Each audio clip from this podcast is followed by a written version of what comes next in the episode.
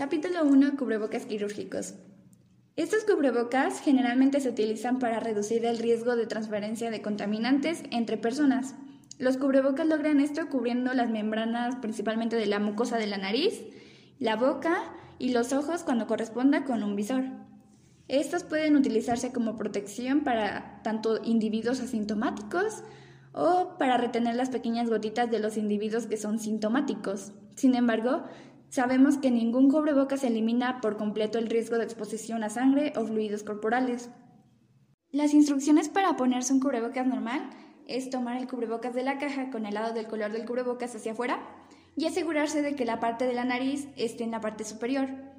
Después hay que abrir los pliegues y formar la parte para la nariz ligeramente pasando por la nariz y los pómulos. Hay que tener en cuenta que para los cubrebocas sin tinte, a menudo blancos en ambos lados, la capa que esté sujeta para sacar el cubrebocas de la caja debe quedar hacia afuera, una vez que se lo haya puesto. Una vez que se forme la parte de la nariz, Debemos ajustar los lazos detrás de las orejas. Si se está colocando un cubrebocas de tipo quirúrgico, solamente hay que tirar de los lazos superiores a la corona y luego atar los lazos inferiores a la base del cuello. Debemos asegurarnos de que los pliegues del cubrebocas están lo suficientemente abiertos para cubrir completamente las fosas nasales y la boca. Una vez que el cubrebocas esté colocado cómodamente, presionar la parte de la nariz para ajustarla perfectamente contra la cara. Si se coloca un cubrebocas con visor, debemos deslizar los dedos índices entre el cubrebocas y la parte inferior del visor y presionar a lo largo de la parte de la nariz para hacer el ajuste final. Puede parecer obvio, pero hay que decirlo.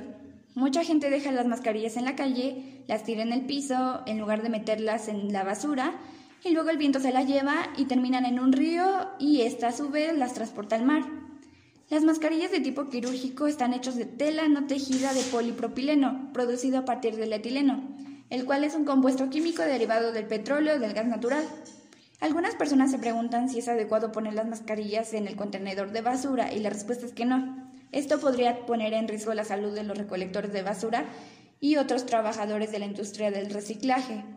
Además, es probable que las mascarillas obstruyan la máquina que clasifica estos desechos como suelen hacerlo las bolsas de plástico.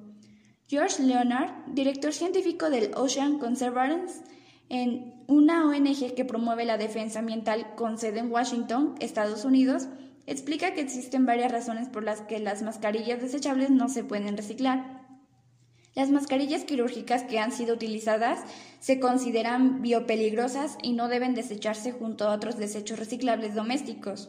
En términos prácticos, incluso las mascarillas que no estén contaminadas son imposibles de reciclar, ya que están hechas de múltiples capas y tipos de plásticos que tendrían que ser separados. Las instalaciones de reciclaje simplemente no están equipadas para manejar estos artículos.